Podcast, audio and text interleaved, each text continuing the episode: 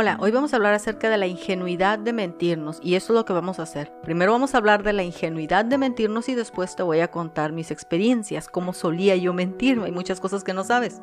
Todos nos hemos mentido en algún momento, nos hemos forzado con cierto gusto a ver una situación así como la queremos ver, como la queremos pensar, vivir o soñar.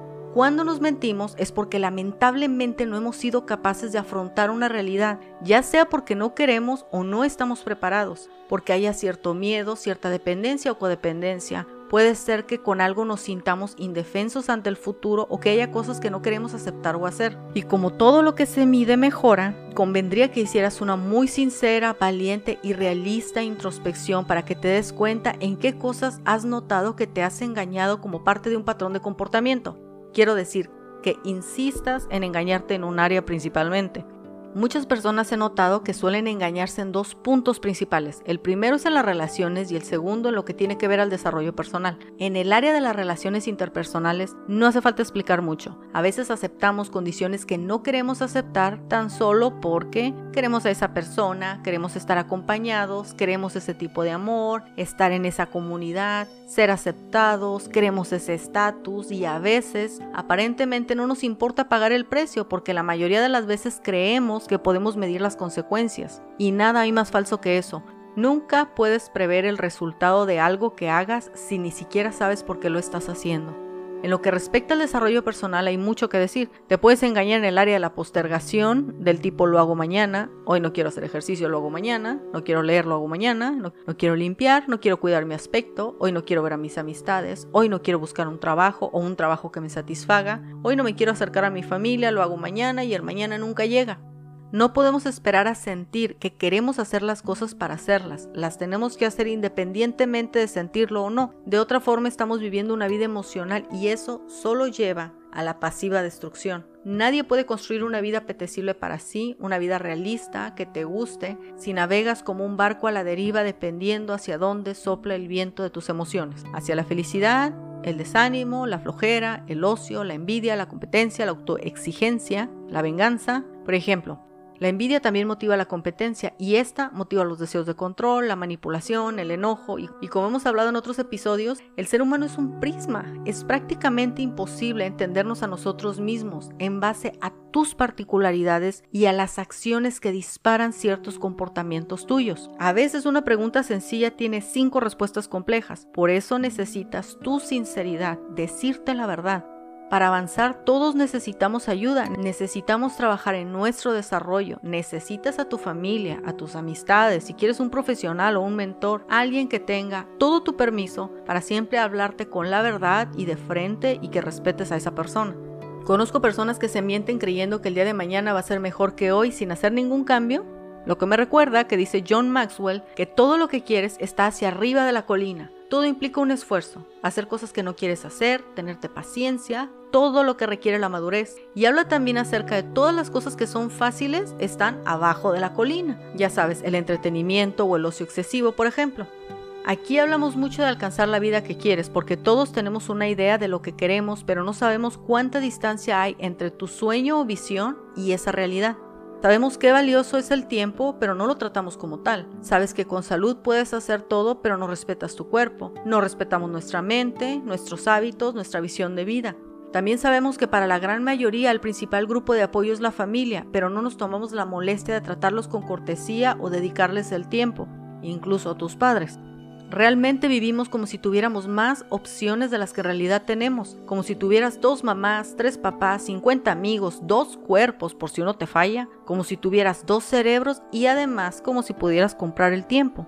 Quizá esto lo hayas escuchado muchas veces, pero quiero decirte, no tomes tu vida por menos. No te trates a ti mismo o a ti misma como si casi no importaras, porque importas y lo que hagas importa. A veces tendemos a menospreciar nuestro tiempo, nuestra vida o a menospreciar nuestros sueños. No sabemos a dónde te va a llevar la vida, pero no cometas la ingenuidad de mentirte pensando en que tienes todo el tiempo del mundo, en que siempre te vas a sentir así de fuerte, pensando que tu vida no es importante o que tus decisiones no tienen ese peso que realmente tienen. Tienes un futuro brillante y por lo tanto tienes que comenzar a trabajar ahora. Tienes que comprometerte contigo. Y esta es mi experiencia. Ingenuamente y también astutamente en otros momentos de mi vida me mentía para hacerme la vida más fácil, más soportable, esperanzadora o para sentir que ya tenía las cosas que había soñado para mí hasta que el teatrito poco a poco no se sostuvo más y se cayó. Eso me dolió muchísimo, ver que me había engañado por muchos años. Me mentí también al creer que yo podía mantener unida, feliz y estable a la familia que se había separado debido al divorcio de mis padres. Tanto esfuerzo comenzó a desarrollar en mí un deseo de control y una idea de que yo creía que sabía que era lo mejor para cada uno. Y eso es imposible, solo Dios sabe qué es lo mejor para cada quien. En el camino de unir a mi familia también les hice daño a ellos, metiéndome en sus vidas y presionándolos. Me mentí también al creer que yo podía hacer que mis novios me amaran más si me veía bonita, delgada o tenía esta personalidad súper cool y accesible, y nada fue más falso que eso. Me la pasaba diciendo, sí, está bien, anulando mis sentimientos y mis límites que realmente nunca fui capaz de poner, y en vez de que esto creara un lazo fuerte en mis relaciones, más bien me creó baja autoestima, me acostumbré a dar mucho y a no recibir, y al tiempo comencé a bajar mis estándares. No fue error de ellos, yo debí poner límites y antes que eso conocer por qué actuaba yo de la forma en la que estaba actuando y descubrir qué era lo que yo en realidad quería. Así que tuve que dejar de mentirme mientras pagaba las consecuencias que no había podido medir. Me mentí en algún momento de mi vida creyendo que yo no era lo suficiente para la gente, para mis sueños, para mi familia, y aunque siempre creí que tendría un gran futuro brillante por todas las cosas que habían pasado, por todo el tiempo que tomaron y ahora por mi edad, el futuro brillante desapareció y ahora solamente me tenía que conformar con una vida que no me emocionaba. Entre otras cosas, esta fue la que más me hizo daño y la más falsa de todas. Estimaba mi vida en poco y a veces me preguntaba para qué vivía. Así que dejé de creer todo lo que pensaba y comencé a ver lo que pensaban los demás de en quienes yo podía confiar. Estuve dispuesta a decirme la verdad por muy fría que fuera en vez de decirme una cálida mentira. Me di cuenta de que sí había cometido muchos errores, pero si le pido ayuda a Dios, Él me ayuda. Sabía que podía reconstruir mi vida si estaba dispuesta a luchar, a estudiar, a salir de la zona de confort y así lo hice, nunca de golpe, sino poco a poco y teniéndome paciencia. Me vi a través de los ojos de mi familia que me ama y entendí que yo sufría de falta de amor por mí, pero que en realidad yo era muy amada por mi familia y que ellos también me necesitaban solamente por disfrutar de mi presencia. Sabía que por muy mayor que yo fuera, nunca es tarde para empezar a pelear por la vida que alguna vez soñé. Aprendí que es muy disfrutable luchar por las cosas que quiero, no es una carga, es un camino bonito, aunque no todo está bonito, pero siempre prefiero tener algo por qué luchar. Mentirnos puede ser cómodo o fácil, pero al tiempo es dañino.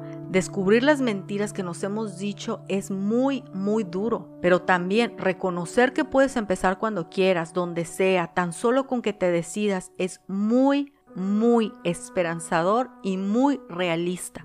Y aunque soy mercadólogo, este podcast no te hablo de marketing digital, te hablo de la vida con el fin de que no cometas los mismos errores que yo.